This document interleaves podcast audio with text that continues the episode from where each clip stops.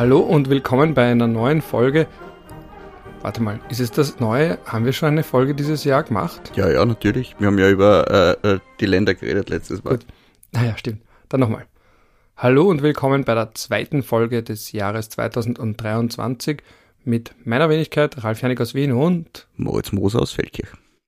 Moser, wir haben letztes Mal gesprochen über allgemein die kommenden Wahlen in Niederösterreich, Salzburg und Kärnten. Jetzt ist die erste Wahl geschlagen. Daher die große Frage gleich am Anfang, was passiert denn jetzt? Jetzt wurde gewählt, die FPÖ ist relativ stark, die ÖVP relativ schwach, immer noch stark genug, die SPÖ nicht so stark, wie sie gern wollte, sein wollen würde und über den Rest redet man eigentlich ohnehin nicht auf Niederösterreich-Ebene. Und was passiert jetzt? Kommt jetzt eine Landesregierung? Wer spielt da eine Rolle? Wie bildet man so eine Landesregierung? Was passiert da? Ja, der, der neu gewählte Landtag wird zusammentreten und dann eine neue Landesregierung wählen. Braucht man da den Bundespräsidenten? Nein und ja. Also man braucht ihn für die Wahlen nicht, aber man braucht ihn für die Angelobung der Landeshauptfrau, Schrägstrich des Landeshauptmannes. Wobei es da, äh, wie soll ich sagen, eine gewisse Divergenz gibt zwischen den Landesverfassungen und der Bundesverfassung weil es in der Bundesverfassung heißt, dass der Landeshauptmann vor Antritt seines Amtes vom Bundespräsidenten anzugeloben ist. Und es gibt aber dann gleichzeitig noch eine Angelobung nach der, nach der Landesverfassung, also er wird quasi zweimal angelobt.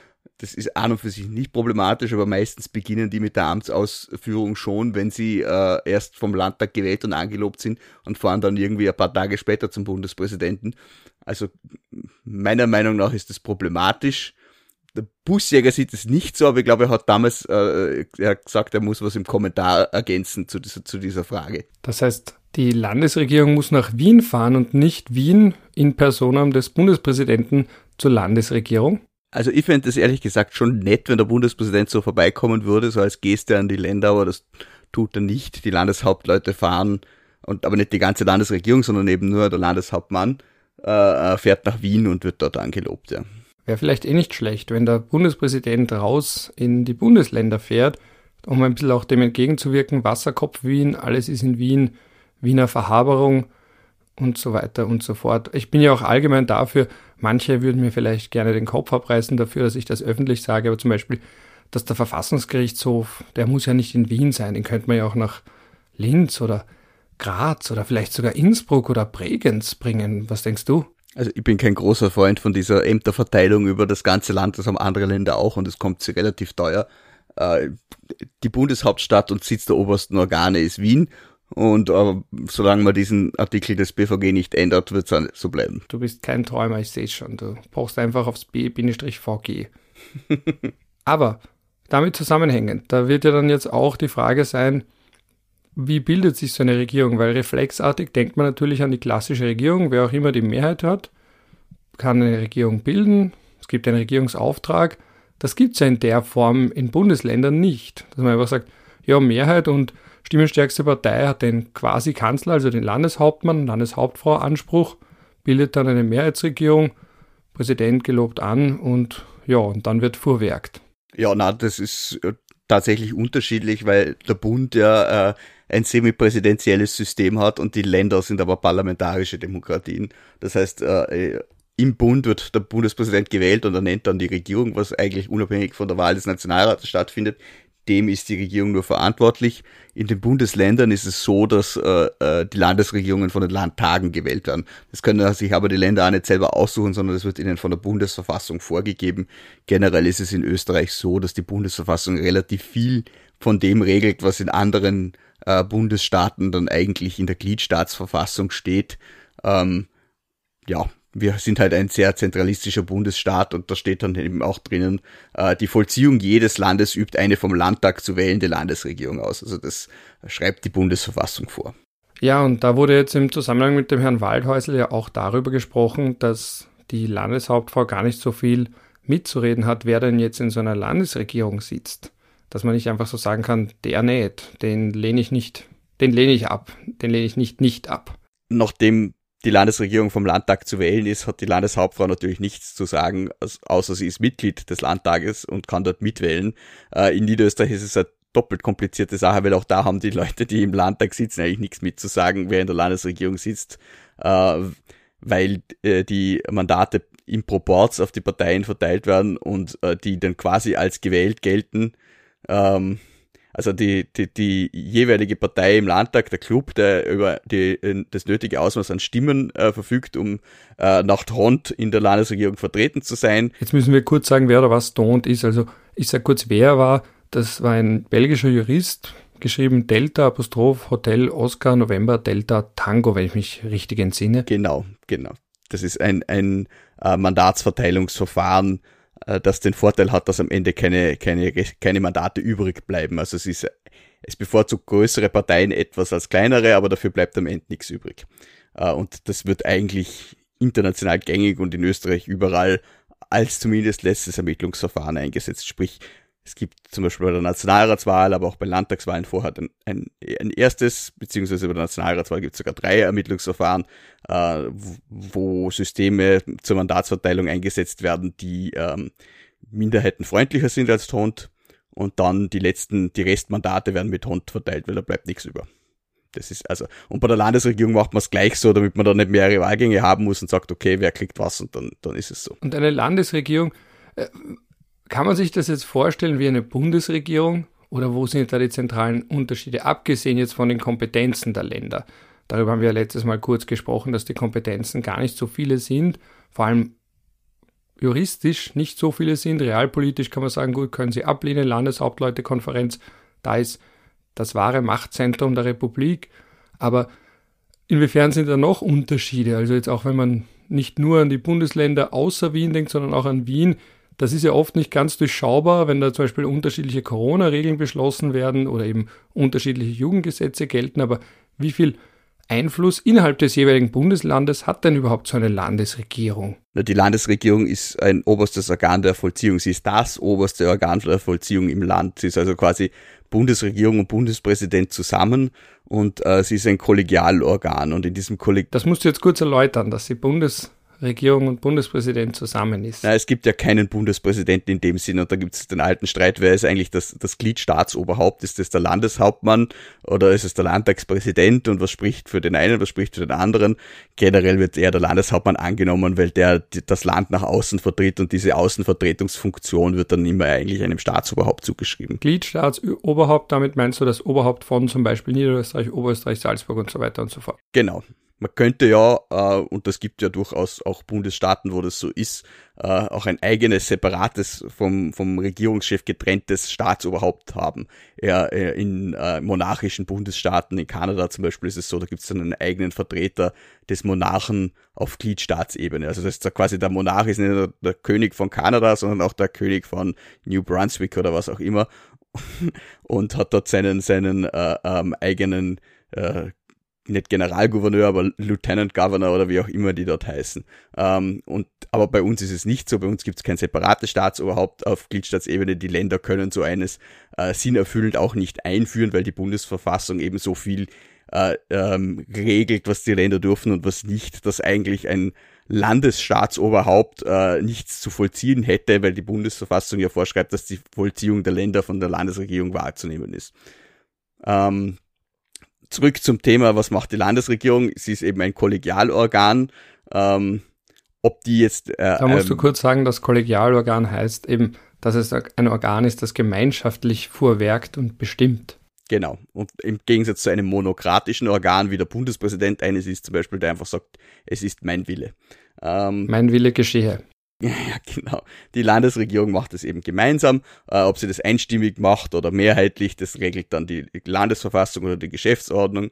Äh, die Landesregierung muss sich auch eine Geschäftsordnung geben. Auch das schreibt die Bundesverfassung vor. Also die schreibt so ziemlich vieles vor, aber sie schreibt nicht vor, ähm, wie genau die Landesregierung zu wählen ist. Und da gibt es eben in Österreich traditionell zwei Rezepte, äh, wobei das eine auf dem Vormarsch und das andere auf dem Rückzug ist. Es gibt einmal die Majorzregierung und einmal die Proportsregierung. Und ganz ursprünglich waren eigentlich alle Länder äh, äh, haben Proportsregierungen gehabt, außer Vorarlberg. Es ist ja immer noch Österreich, ja, Proports. Genau. Jeder darf ein bisschen. Jeder darf ein bisschen. Also es gibt eigentlich keine Opposition, außer die Opposition ist eben so klein, dass sie kein, kein Regierungsmitglied stellt, was es ja in Niederösterreich auch gibt. Also die Grünen und die Neos haben ja, sind zwar im Landtag vertreten, aber sind zu klein, um einen Landesrat zu bekommen. Ähm, diese Proportsregierungen äh, hat es früher mehr gegeben, sind aber zurückgegangen. Die Steiermark ist zum Beispiel abgegangen davon. Äh, Salzburg ist auch abgegangen davon. Kärnten mittlerweile auch. Also es, ähm, es gibt eigentlich, äh, wenn ich es jetzt richtig im Kopf habe, ist noch Oberösterreich, äh, Niederösterreich, Wien. Wobei Wien ein Sonderfall ist, weil Wien äh, in erster Linie als Gemeinde eingerichtet ist und erst dann als Land und äh, das Bundesverfassungsgesetz vorschreibt, dass eben das Hauptstück des BVG über die Gemeinden zunächst auf Wien anzuwenden ist. Und da schreibt ja auch das BVG vor, dass in den Gemeinden auf jeden Fall eine Proporzregierung zu sein hat. Und deshalb äh, müsste man die Bundesverfassung ändern, wenn man in Wien diese Proporzregierung äh, ändern möchte. Wir wollen ja heute nicht zu viel von Wien reden, noch dazu, wenn Niederösterreich gerade im Fokus der Aufmerksamkeit ist, aus zwei Gründen. Eben einerseits gerade eine Wahl beendet worden, andererseits gibt es da ja einen Landesrat, der ausgerechnet noch dazu für Integration zuständig ist, der aber nicht viel von Migration hält, um es positiv, äh, positiv kann man nichts ausdrücken, vornehm auszudrücken, der Herr Waldhäusl. Wenn die FPÖ Niederösterreich ihn als Landesrat will, dann ist er Landesrat. Oder übersehe ich was? Es braucht eigentlich nur die FPÖ. Das ist eine Besonderheit der niederösterreichischen Landesverfassung, dass die, die Partei, der eben dieser Landesrat zusteht, äh, macht einen Vorschlag und äh, bei der Abstimmung werden nur jene Stimmen gezählt, die gültig auf diesen Vorschlag äh, lauten. Gegenstimmen gibt's nicht, Enthaltungen gibt's nicht und man kann keinen anderen aufstellen. Sprich, der Landtag ist eigentlich de facto gezwungen, dieses eine Mitglied zu wählen. Jetzt kann man sich fragen, äh, wie bundesverfassungskonform das ist, aber da würde ich mich jetzt nicht aus dem Fenster lehnen, weil der VfGH hat schon sehr viel als demokratisch angesehen, was vielleicht ein anderer nicht als demokratisch ansehen würde. Stichwort Wirtschaftskammerwahl. Also man ist darauf angewiesen, dass der Herr Waldhäusl aus seiner eigenen Partei herausgedrängt wird oder nicht nominiert wird, weil die sagen, das ist sogar uns zu org, was wahrscheinlich eher unrealistisch ist. Genau. Nicht Spruch.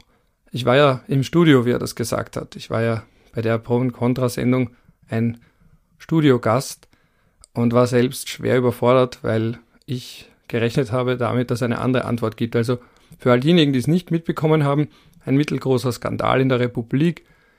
Der Herr Waldhäusl war in einer Diskussionssendung Pro und Contra auf Puls 4.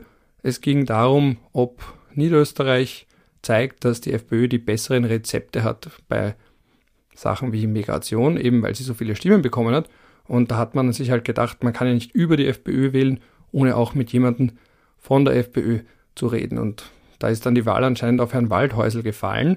Und in der Pause, das habe ich ja mitbekommen, da war eben eine Schulklasse da, wie ich schon gekommen bin, dachte ich mir, ah, interessant, Schulklasse, Wiener Schulklasse, eben Mädchen, zwei oder drei mit Kopftuch, dachte mir, interessantes Setting, vor allem wenn ich weiß oder wenn man damit rechnen kann, was der Herr Waldhäusl sagen wird. Und in der Pause hat dann eins der Mädchen aufgezeigt und eben gefragt, die Regieleitung, ob sie eine Frage stellen kann.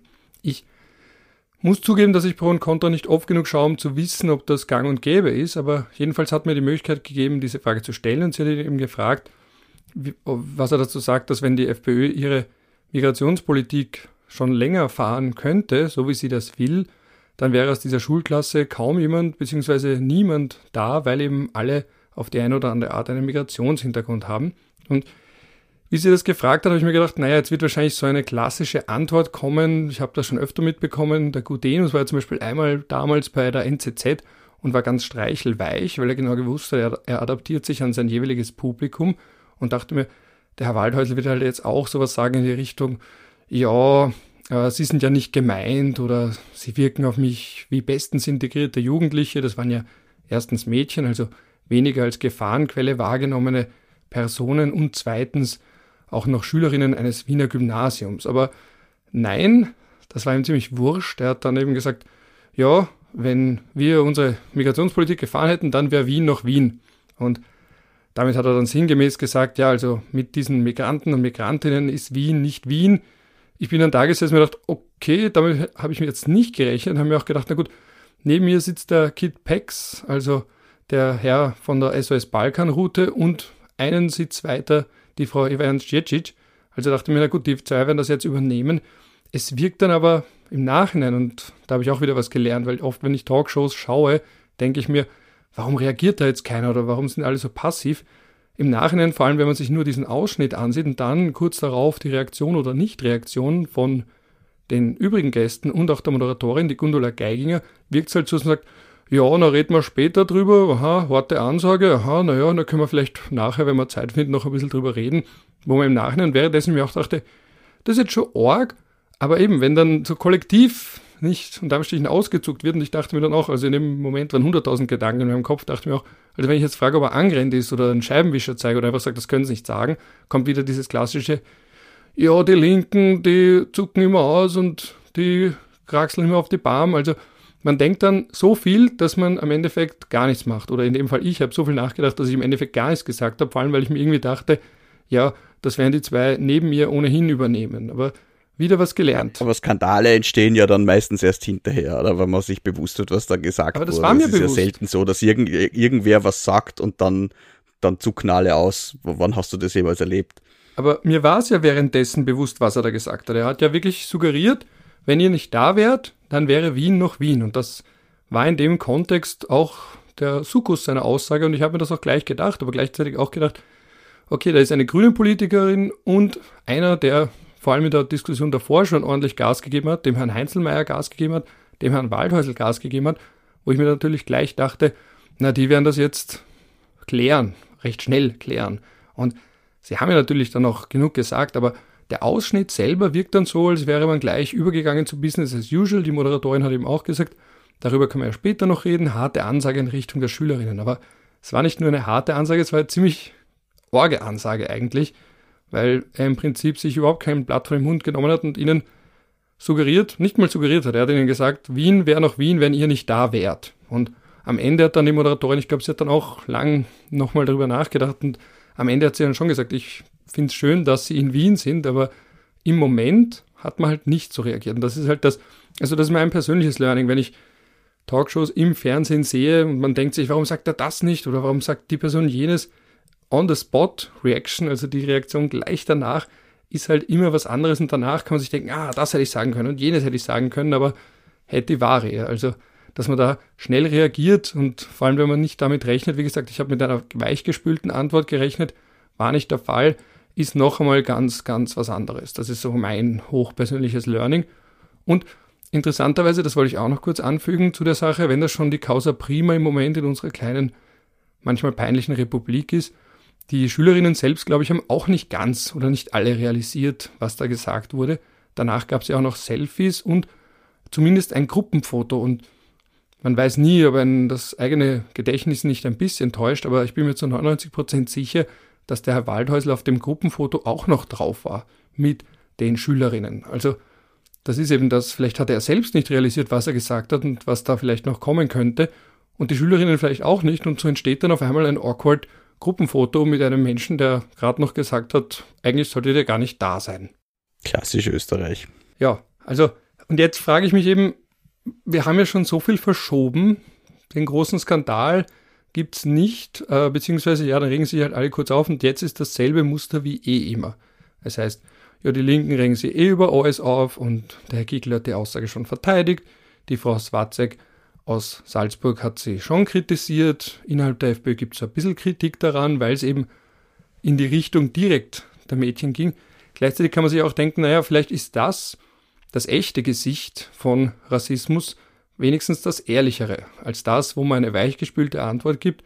Und wenn die Kamera nicht an wäre oder man unter seinen Kameraden sich aufhalten würde, hätte man ganz was anderes gesagt. Also das Einzige, wenn man schon ein Immerhin finden will, dann ist das Immerhin bei dem Fall wenigstens ehrlich.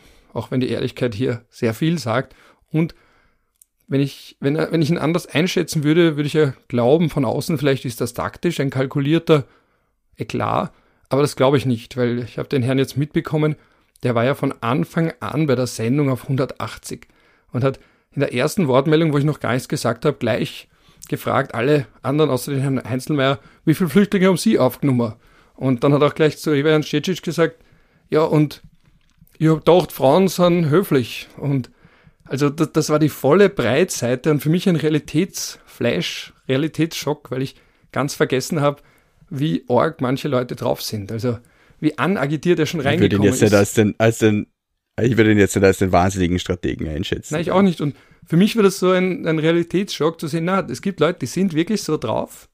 der hat sich, glaube ich, selbst, also ich habe dann gedacht, war der vorher noch am Klo, hat in das Spiel geschaut und Rocky gehört und sich dachte, so, ich gehe da jetzt raus und mische die alle verbal auf.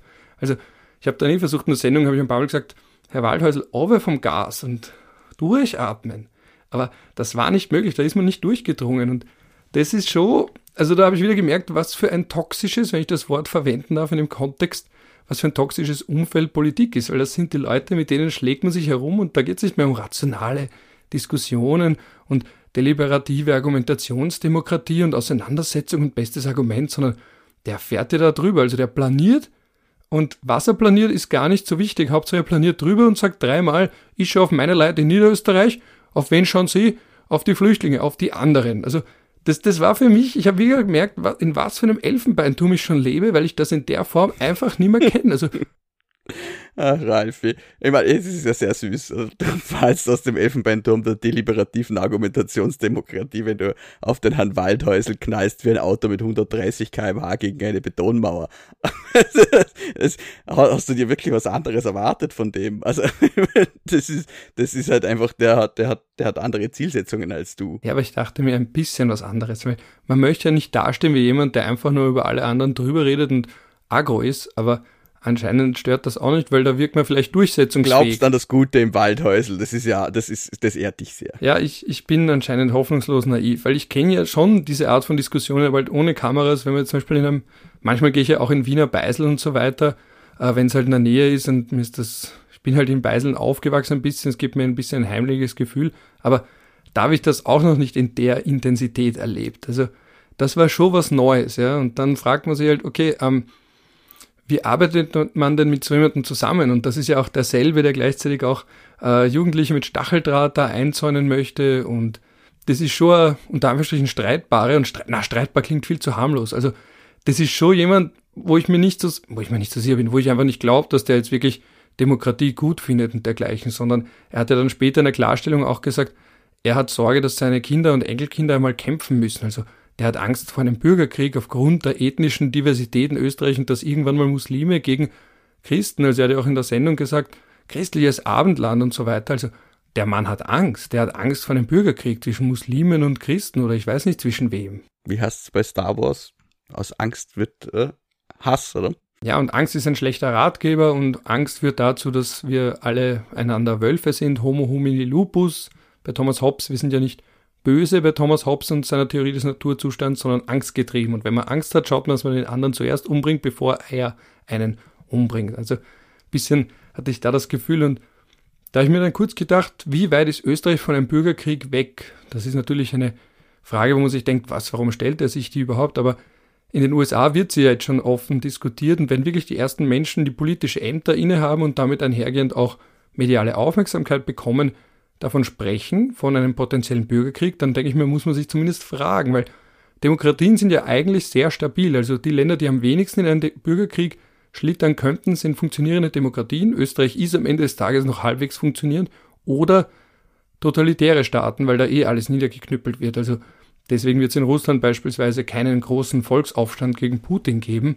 Und die Staaten, die gefährdet sind, sind sogenannte Anokratien, also die in der Mitte sind zwischen Autokratie und Demokratie, die in die eine oder andere Richtung kippen. Und ein zweiter Faktor, und da sind wir jetzt nochmal beim Herrn Waldhäusl, ist natürlich der, wenn es sogenannte ethnische Geschäftemacher gibt. Also wenn einzelne Personen nicht mehr sagen, ich habe die besten Argumente und die besten Ideen, da sind wir wieder bei Habermas und deliberative Argumentationsdemokratie, sondern die einfach sagen, ich bin da für unsere Leid und ihr seid da für die Leid, für die anderen Leid. Also wenn es in Richtung Ethnokratie geht, wenn die Ersten dann aktive Politik machen, indem sie sagen, wir sind wir. Und das ist in Österreich schon sehr lange der Fall.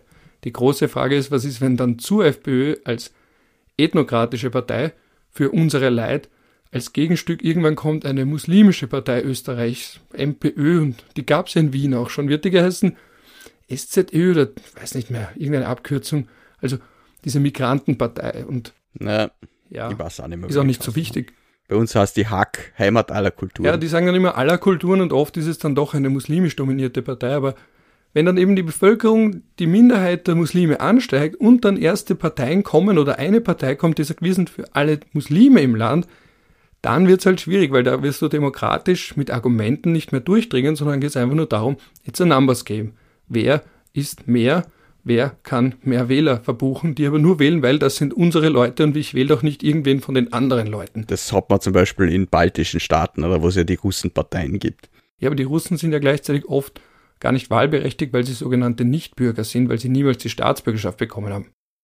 Eh, aber ich glaube, in Estland sind die Russen, glaube ich, sogar immer die stärkste Partei im Parlament, aber sie sind nie an der Regierung beteiligt, wenn ich es richtig im Kopf habe. Also es gibt diese, diese Ethnodemokratie gibt's, ja. Ja, die, die gibt's ja in genug Ländern, also Libanon ja auch.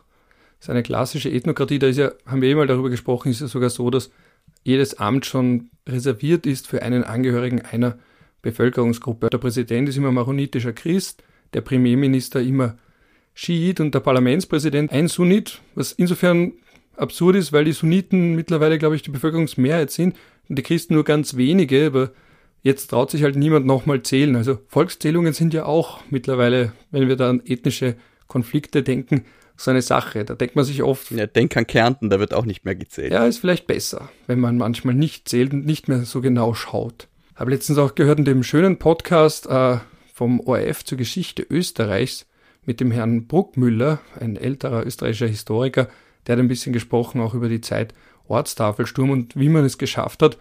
Geschafft klingt so positiv. Also was passiert ist, dass viele Kärntner Slowenen sich assimiliert haben, nämlich auch indem er anscheinend umgedreht hat, dass man als Kärntner Slowenen nicht mehr automatisch zum Slowenischunterricht angemeldet war, sondern man hat es umgedreht, die mussten sich aktiv zum Slowenischunterricht anmelden und das war dann halt oft mit Scham verbunden und da war dann dieser sanfte Druck der ländlichen Peripherie, der dazu geführt hat, dass manche eben ihr Slowenischtum, wie soll ich sagen, nicht mehr so gepflegt haben, wie sie es hätten müssen, damit sie es bis heute erhalten hätten können, wenn ich es jetzt ganz verschnörkelt ausdrücke. Also auch Österreich hat da sehr viel Assimilationsdruck, also eben Kärnten hat da sehr viel Assimilationsdruck gemacht, den es jetzt in der Form in Wien nicht mehr geben könnte. Oder Luega war ja auch so ein Fall. Ich glaube, da mussten die Tschechen um die Jahrhundertwende ein Gelöbnis auf, auf die Stadt oder auf den Staat machen, eins von beiden. Also das war auch noch der Assimilationshammer, den es heute nicht mehr gibt. Also könnte man auch gar nicht, weil kein Wiener Spital würde funktionieren, wenn man nicht auf Türkisch, äh, Bosnisch, Kroatisch, Serbisch und vielen anderen Sprachen Angaben machen würde, weil das Personal dann einfach sagen würde, wir müssen ständig schauen, ob, wie wir den Leuten das erklären, weil wir eben keine Schilder haben oder keine Zettel haben, wo die Basics in der jeweiligen Landessprache formuliert sind. Also diese Form von Assimilation gegen ja heute ja gar nicht mehr oder wäre zumindest nicht mehr praktikabel. Ist jetzt aber ein weiter Bogen. Um den weiten Bogen der Ethnokratie abzuschließen, weil ich komme wieder mit meinem Lieblingsbeispiel Liechtenstein. weil es äh, immer so die großen Dinge ins Kleine bricht. Auch in Liechtenstein ist es so, äh, da gibt's ja zwei Landschaften, die eigentlich keine wahnsinnig politische Funktion haben, außer dass sie Wahlkreise sind, das Oberland und das Unterland. Und auch die müssen äh, in der Regierung äh, ver jeweils vertreten sein. Also es muss, müssen mindestens zwei Regierungsmitglieder aus dem Oberland und zwei aus dem Unterland sein ähm, damit äh, sich alle gleichberechtigt vertreten fühlen.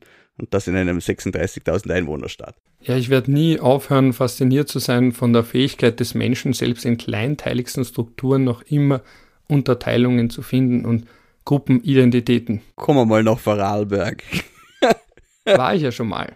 Ja, wieder mal. Interessanterweise, habe ich mir letztens auch gedacht, wo wir schon bei Ethnokratie sind, Ethnie wird als Begriff irgendwie immer bei den anderen verwendet. So im asiatischen Raum kann man auch wieder sagen, was ist Asien überhaupt, aber ist eine andere Geschichte. Und natürlich bei afrikanischen Ländern, aber in Europa redet man nicht wirklich von Ethnien. Also die Spanier sind jetzt keine andere Ethnie als die Franzosen oder die Österreicher sind keine andere Ethnie als jetzt die Slowenen und dergleichen. Oder dass man jetzt irgendwie da spricht von Ethnien. Also im ehemaligen Jugoslawien noch hat man ja gesagt ethnische Konflikte, aber sonst so ganz allgemein verwendet man das kaum noch. Oder die Vorarlberger Ethnie. Und Sezessionsbewegungen in einer einer ethnischen Minderheit im Westen Österreichs. Ich kann mich noch erinnern, äh, ich war mal in einem Strafrechtskurs, wo der Professor gesagt hat, so, ja, wenn ich jetzt sage, töten Sie alle Vorarlberger, wäre, ob das ein Aufruf zum Völkermord wäre. Und er hat gemeint, na, aber die Vorarlberger sind keine hinreichend definierte Ethnie. Das würden jetzt die Vorarlberger vielleicht anders sehen, aber ja. Ja, aber da müsste man sagen, gut, es muss eine, es kann ja auch eine nationale Gruppe sein religiöse fällt raus, aber es könnte so eine nationale Gruppe sein. Also bin mir gar nicht so sicher, ob das nicht auch hineinfallen könnte. Ja? Nationale Gruppe. Hm. Klingt nach Tippold. War das der Tippold? Na, na, aber hätte es tatsächlich sein können. Ja. Um zurückzukommen zum Bundesländerthema und weg von Ethnien. äh, zu einer anderen Frage, nämlich der Geschlechterfrage. Der Jürgen Klatzer, der immer sehr interessante Dinge zu Verfassung und Politik twittert, hat ein bisschen zusammen, eine, zusammen, eine Zusammenschau verfasst zur Aufteilung nach Fraktion und Geschlecht in den unterschiedlichen Bundesländern. Warum? Weil die ÖVP anscheinend 21 Männer und nur zwei Frauen in den niederösterreichischen Landtag entsenden wird. Also da sieht man auch, und das ist ja auch oft die Kritik, wer ist denn da eigentlich genau repräsentiert? Aber das ist natürlich diese alte Frage, muss man eine Frau sein, um eine Frau zu repräsentieren? Aber es fällt natürlich auf, wenn 21 Vertreter männlich sind und zwei von der ÖVP weiblich. Im Burgenland ist der Frauenanteil bei 30,6 Prozent, in Kärnten bei 22,2 Prozent, in Niederösterreich bei 28,6 Prozent, in Oberösterreich bei 35,7 Prozent, in Salzburg bei 36,1 Prozent, Steiermark 37,5 Prozent, Tirol, wohlgemerkt, 38,9 Prozent, hat mich insofern überrascht, weil das war ja, glaube ich, das, wo sich ein Tiroler Politiker, dessen Namen ich vergessen habe, weil er anscheinend doch nicht so wichtig ist und seine Popularität oder seine Bekanntheit nicht über einen einzelnen Skandal hinausreicht. Der hat ja damals zu dieser einen Frau gesagt, die lasst mir nicht rein, reinreden, das, das Luder, glaube ich, hat er gesagt, oder? Ich weiß so, nicht, und jetzt kommt's. Das, es fehlen ja nicht mehr viele Bundesländer. Das Bundesland mit dem höchsten Frauenanteil. Ja, ja, sag es, sag es. Vorarlberg mit ja. 47,2 Prozent. Die ÖVP 10 Männer, 7 Frauen. Die SPÖ 1 Mann, 2 Frauen. Die FPÖ 3 Männer, 2 Frauen. Die Grünen 2 Männer, 5 Frauen. Die Neos 2 Männer, 1 Frau.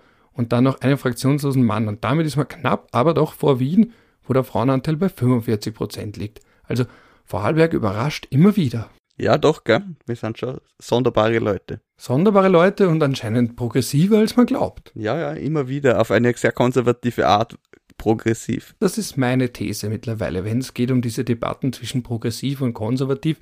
Vielleicht, wenn man in seinem konservativen Mindset gesettelt ist, hat man weniger Probleme damit, auch ab und zu progressive Positionen oder Politiken zu vertreten oder durchzusetzen.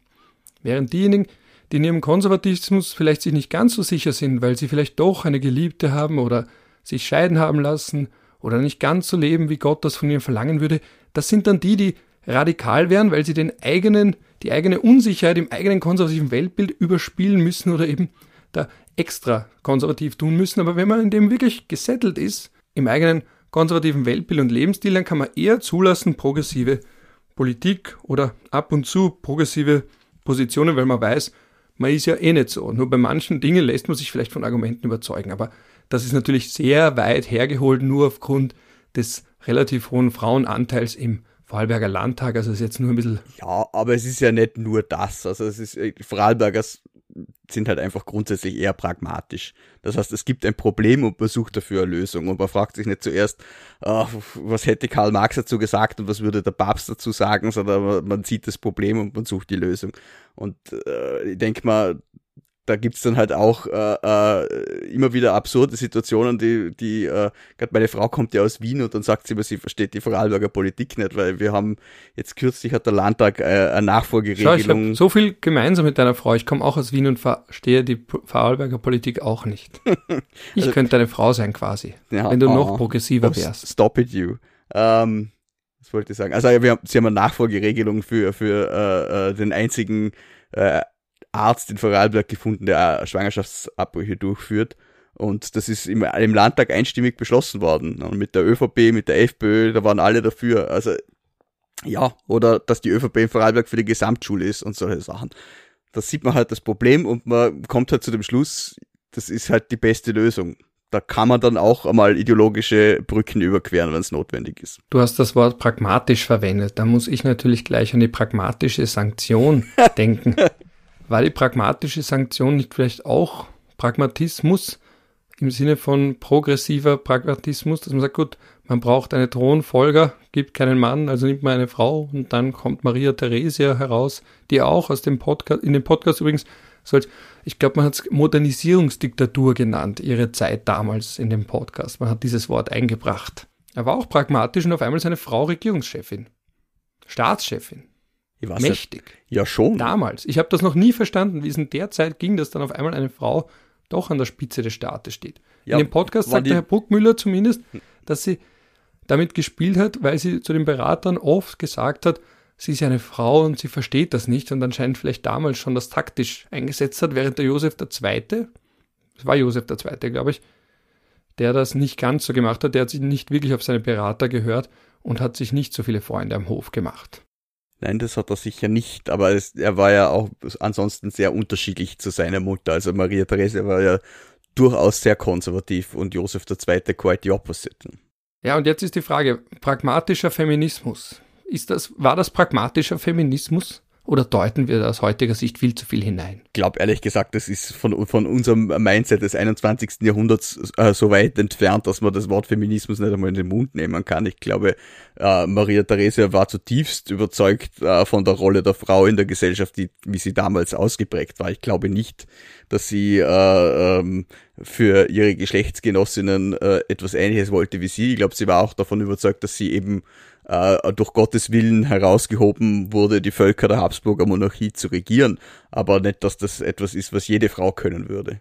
Interessanter Punkt. Ja, ich habe gerade auch auf Arte eine Doku gesehen, da ging es um nationalsozialistische Verbrecherinnen, also Frauen in der Zeit des Nationalsozialismus, wie da einzelne auch ausgebrochen sind aus dem damaligen Rollenbild, weil sie eben doch eine Führungsrolle im wahrsten Sinne des Wortes beim Bund Deutscher Mädel zum Beispiel angenommen haben oder eben auch Täterinnen war. Die Doku fängt nur insofern äh, interessant an, weil sie einleitet quasi mit dem, ja, man kann sich kaum vorstellen, dass eine Frau, die man eigentlich mit Fürsorge assoziiert, auch Täterin ist. Da habe ich mir gedacht, oho, interessant, eine Doku aus dem Jahr 2023, die noch mit Rollenbildern in dieser Form spielt und dann noch dazu von Arte. Fand ich auch nicht ganz uninteressant.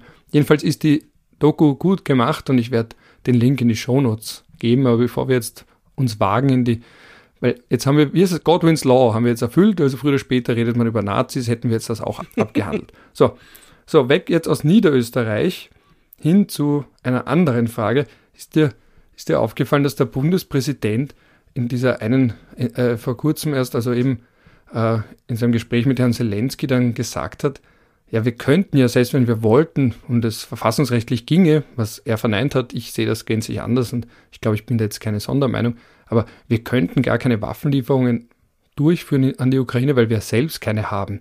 Das, das gibt einem doch ein gutes Gefühl. Österreich hat nicht mal genug Waffen, um irgendwem andere welche zu geben.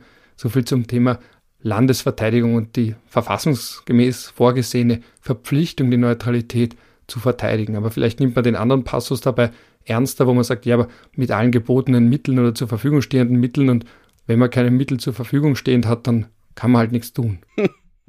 Ja, na, also ich, ich, glaube, dass das nicht einmal so dahingesagt ist. Ich glaube nicht, dass der, die, der Waffenbestand des Bundesheeres der Ukraine große Dienste leisten würde. Also ich meine, es ja, gibt also Sturmgewehr, moderne, modernes Gerät gibt's schon, ja, aber es gibt ja die Dingos und dann hat man dort und da Apparatpanzer angeschafft. Die könnte man schon hergeben, aber das ist halt gerade das, was man selber braucht. Also es gibt jetzt wenig, wenig Überschuss im Bundesheer, sagen wir es mal so. Aber das soll sich ja ändern. Ich habe dann nachgesehen, es gibt sowas, das nennt man den Global Firepower Index. Das ist so ein Index, wo die militärische Schlagkraft von Ländern gemessen wird. Das ist natürlich immer so eine Sache mit diesen Indizes, wie aussagekräftig sie sind. Aber da ist Österreich auf Platz 84. Hätte ich mir nicht gedacht. Also noch halbwegs gut. Sagt natürlich viel über den Zustand der Armeen in anderen Ländern. Deutschland ist auf Platz 25, die Schweiz auf Platz 44. Aber Platz 84, ich glaube, wir waren knapp vor Slowenien, glaube ich. Also ich komme oft im Hörsaal mit dem Beispiel, wenn jetzt Slowenien uns angreifen würde, ja, jetzt kann man sagen, zumindest laut Global Firepower Index, die Schlacht würden wir vielleicht sogar gewinnen. Na, das war Wahnsinn. Ja. So.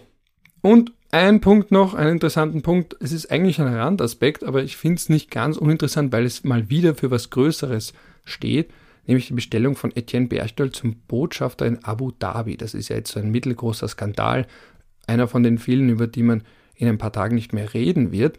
Warum? Weil die Bestellung politisch motiviert war, wie jetzt lamentiert wurde.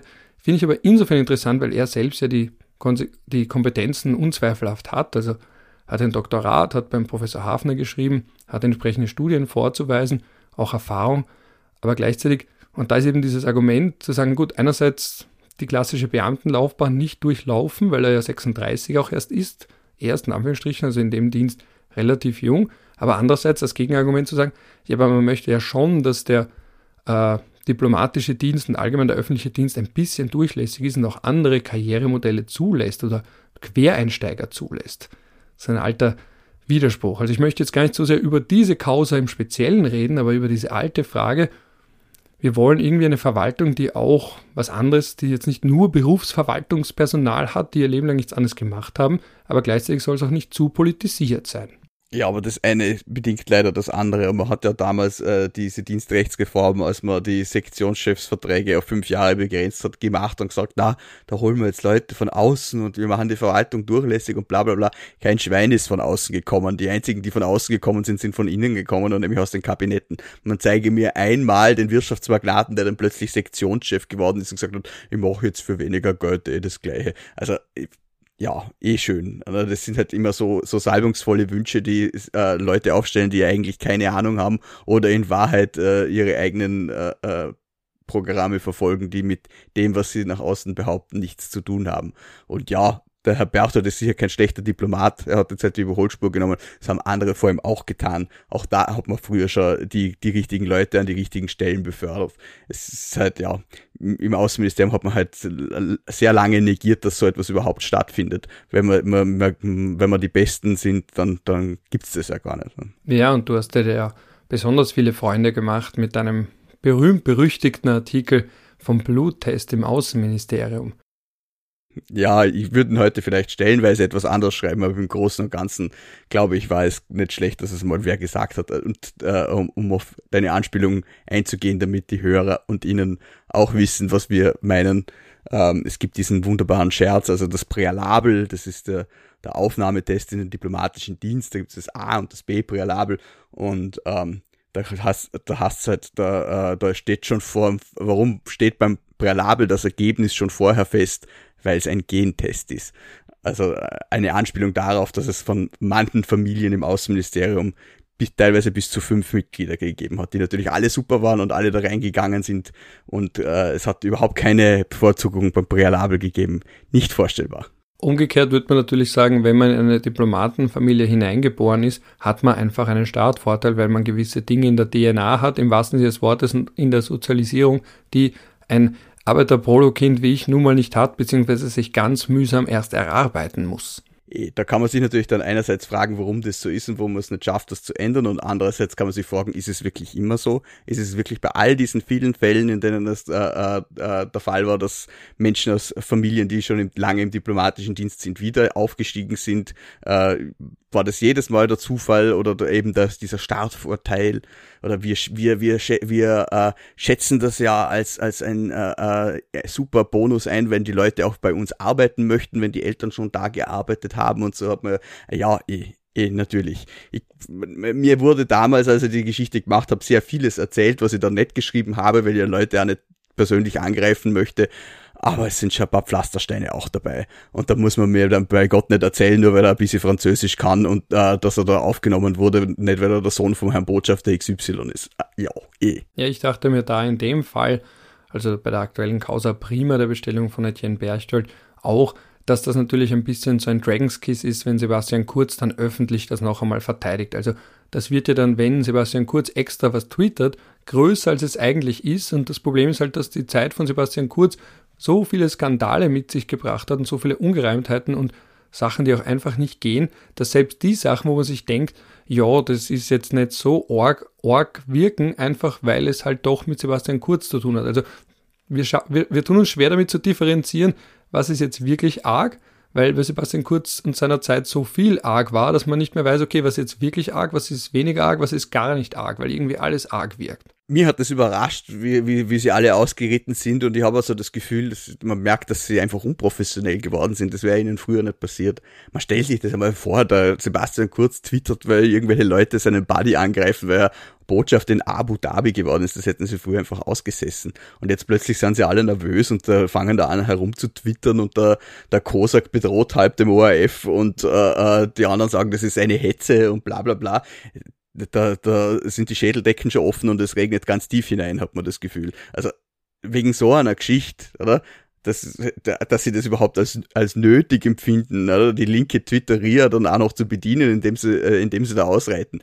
Himmel, Herrgott. Also das wäre ihnen früher nicht passiert. Ja, ich habe mich auch gefragt, ob Sebastian Kurz früher ein Smiley passiert wäre. Also er hat ja in seinem Tweet beinhart ein Smiley verwendet, weil er eben. Ich glaube, früher hat er nicht selber getwittert, das war wahrscheinlich der Vorteil. Ja, weil da hat er suffisant geschrieben, einerseits eben im ersten Tweet betont die unzweifelhaft vorhandenen Qualifikationen von Herrn Berchtold, dann im zweiten hat er eben, glaube ich, da weiß ich gar nicht mehr, aber er hat dann irgendwo geschrieben, ja, und ich weiß ja, nein, im zweiten genau er geschrieben, er ist einer von den wenigen, die das Weiße Haus und den Kreml nicht nur von außen bzw. aus den Medien kennen. Das war wieder so ein, wo ich dachte, mein Gott, wie arrogant kann man etwas formulieren, also gleich so mit, mitschwingen lassen, ja, ich kenne ja Gott und die Welt und ich kenne ja die großen Gebäude und die großen Räume und wo es sich nicht abspielt, also dass er sich gleich ein bisschen selbst da wieder sonnt in der eigenen ehemaligen Wichtigkeit. Und im dritten hat er dann eben geschrieben, das war so eine Spitze gegen, ja, und ich weiß ja, dass das nicht so sinngemäß, dass das den Leuten ja nicht so wichtig ist. Und deswegen habe ich es nicht erwähnt, aber er war auch bei Shell und dann so ein Smiley. Also da habe ich mir auch gedacht,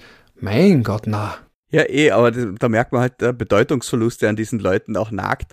Und dann sieht man halt, was sie für Würsteln sind im Endeffekt. Also, äh, ja, ich finde es eigentlich traurig, aber gut. Ja, ich möchte nochmal betonen, von Herrn Berchtold halte ich viel. Er war ein guter Pressesprecher, immer sehr professionell im Austausch und auch fachlich, das, was ich mit ihm zu tun hatte, auch da fachlich kennt er sich aus. Und beim Professor Hafner muss man mal eine Arbeit schreiben. Der Professor Hafner ist bekanntermaßen ein strenger Dissertationsbetreuer, einer, der das Völkerrecht auch kennt, wie kaum ein zweiter. Also von dem bisschen Einblick, das ich habe, ich kenne es natürlich nicht von innen beim Außenministerium, aber den, den ich bekommen habe von außen, kann ich sagen, äh, fachlich und auch professionell im Umgang äh, kann ich da jetzt nicht mich großartig beschweren, ganz im Gegenteil. Es gibt sehr viele sehr kluge Köpfe im Außenministerium, immer freundlich, immer höflich und manchmal eine Spur herablassend, aber mit dem muss man leben können. Ich erinnere mich, ja, erzähl ich, jetzt erzähle ich eine Anekdote, weil ich gerade, weil ich gerade die Muße dazu habe, weil das für mich das Außenministerium immer so schön zusammenfasst. Ich habe ja ähm, früher mal im Verkehrsministerium gearbeitet und dort EU-Koordination gemacht und da ist man dann wöchentlich ins Außenministerium gegangen und äh, da, dafür hat man dann immer einen Anzug im Büro hängen gehabt, damit man im Außenministerium dann auch entsprechend auftritt. Und da habe ich eines Tages einen neuen Kollegen mitgenommen und der hatte keine Anzugsschuhe. Und dann äh, waren wir dort im Außenministerium und ein Gesandter hat ihn ganz freundlich begrüßt und Hallo und Dinge dann halt von oben nach unten an ihn herabgesehen und hat gesagt, sind wir heute sportlich unterwegs? Weil er halt äh, Sportschuhe angehabt hat. Und das beschreibt für mich das Außenministerium immer so treffend, weil es war sehr freundlich und sehr lustig, aber in Wirklichkeit war es halt ein, ein, ein, ein freundlicher Dolch in den Rücken. Aber ja, so das Interessante an sowas ist ja, dass ich selber sowas oft gar nicht check und mir denke, ah, wie nett, dem ist das aufgefallen. Äh, und also da muss ich wieder dran denken, wie ich mal bei einem Empfang war. Da war ich noch sehr, sehr jung, bei einem Freund. Und das war so jemand, der doch ein sehr elitärer Mensch war. Vielleicht hört er sogar zu. An dieser Stelle liebe Grüße. Äh, ich habe schon länger nicht mehr so viel von ihm gehört, aber Vielleicht deswegen, wegen diesem mittelgroßen Skandal. Jedenfalls war das ein Empfang bei ihm daheim, inklusive Hauspersonal und groß aufgetischt wurde und es waren alle möglichen elitären Menschen da. Und ich habe mir gedacht, ah, passt, am Abend ist noch so ein Empfang. Äh, ich gehe noch vorher ins Fitnesscenter und dann kann ich dort was habern. Äh, und hat dann dazu geführt, dass ich relativ viel gegessen habe, weil nach dem Fitnesscenter hat man ja sehr viel Hunger. Und da ist dann seine Mutter zu mir gekommen und sagt, Sie haben aber einen gesegneten Appetit. Und ich dachte mir, klassisch wie ich gedrillt bin von meiner eigenen Familie und auch Freunde in meinem Umfeld und deren Mütter und Omas, also ein, ah, ist aufgefallen, dass ich gut esse und Leute mögen es doch, wenn es gute Esser gibt. Bis er dann zu mir gekommen ist und mir quasi gesagt hat, Ralf, du isst viel zu viel. Und das geht nicht. Eigentlich kommt man gar nicht hungrig zu seinem Empfang. Also ich habe es genau verkehrt rum gemacht. Da muss ich auch dann denken an diese die feinen Unterschiede, wie man bei Bourdieu liest oder eben Rückkehr nach Reims, diese Momente, wo man merkt, man gehört halt doch nicht dazu. Und da in manchen Situationen kristallisiert sich das dann doch eindeutig heraus. Wir sind halt Proleten, Ralf, aber wir dürfen uns in unserem Proletentum sonnen und das ist ja auch schon was. Wir wissen, wir wissen nicht, welche Socken man zu welchen Schuhen trägt und äh, ich glaube, wir können auch damit gut leben und sterben. Ja, aber da muss man auch erst ein gewisses Alter erreichen, bis man das kann. Und wahrscheinlich ganz kann ich es noch immer nicht. Also eine gewisse Unsicherheit wird vielleicht den Rest meines Lebens bleiben. Ich habe aber letztens gehört, ich nenne keinen Namen, weil ich möchte niemanden vor den Kopf stoßen, aber eine Geschichte gehört von einem arrivierten Wiener Universitätsprofessor aus dem Bereich der Rechtswissenschaften. Da habe ich gehört, der sehr gut verdient, auch mit Gutachten.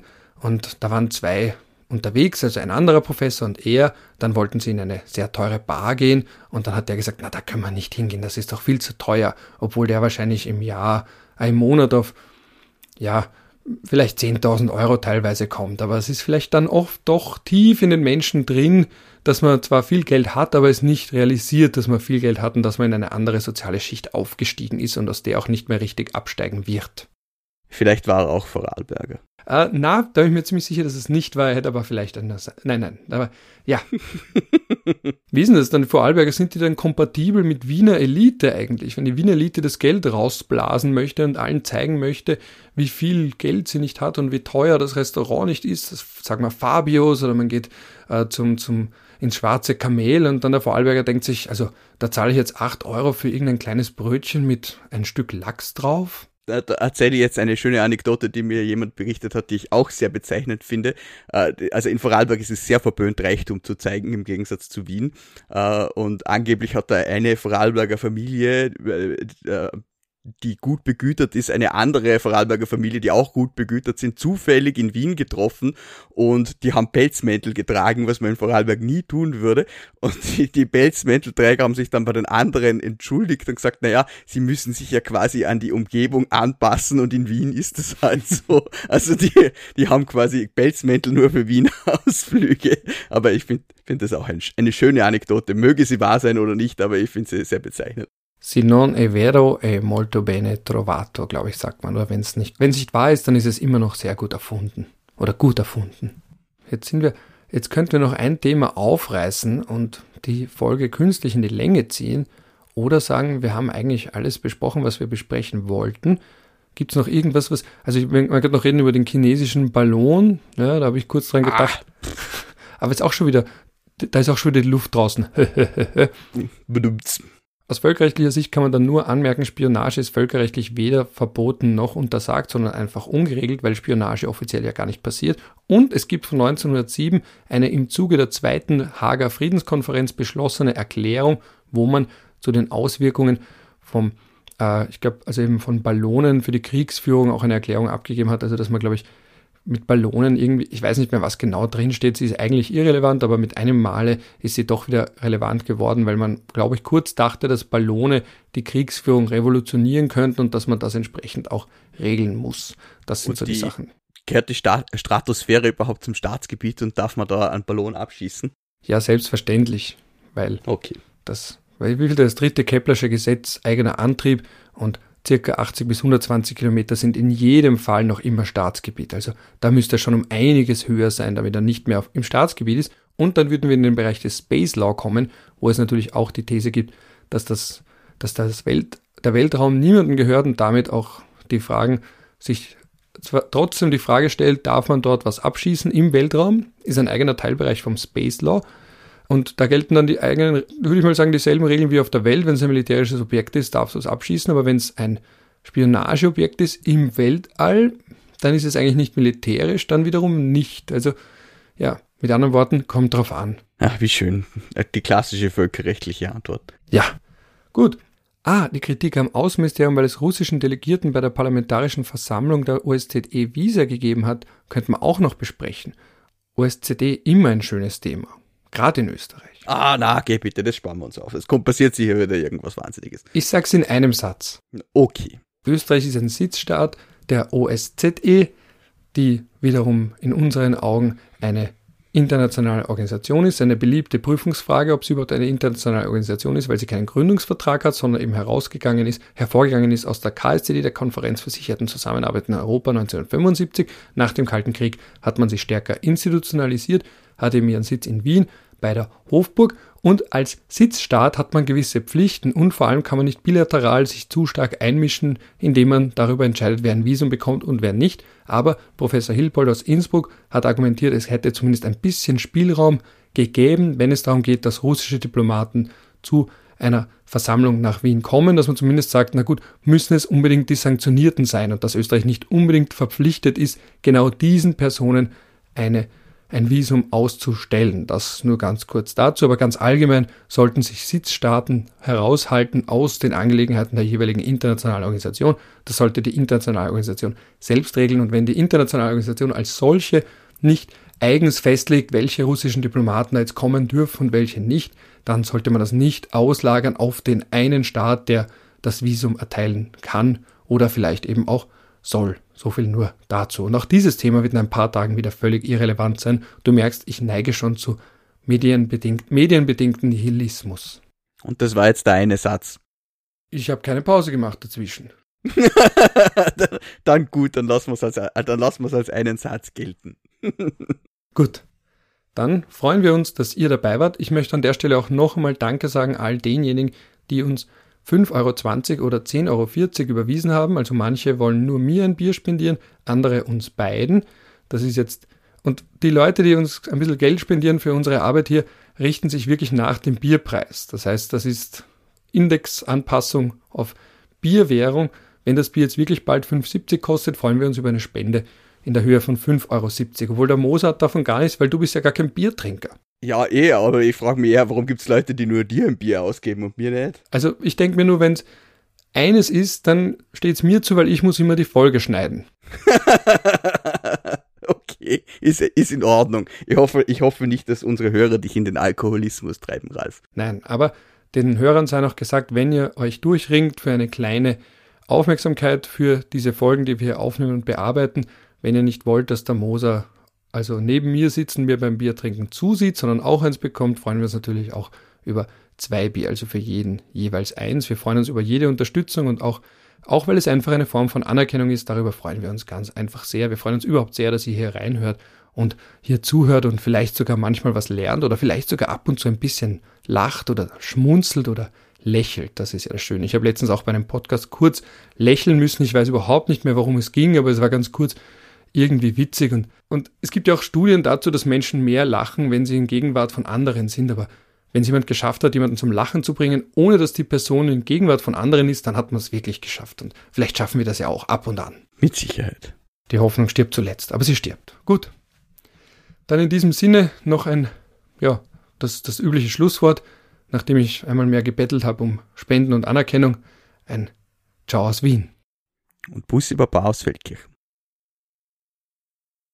Ah ja, übrigens, der, der Radetzky-Marsch bleibt jetzt als neue Einstiegsmusik. Aha, statt die Bundeshymne, oder? Ja, 2023, alles ist neu. Okay. Jetzt müssen wir den Radetzky-Marsch summen. Ey, dann hört uns der Tür sicher nicht mehr. So.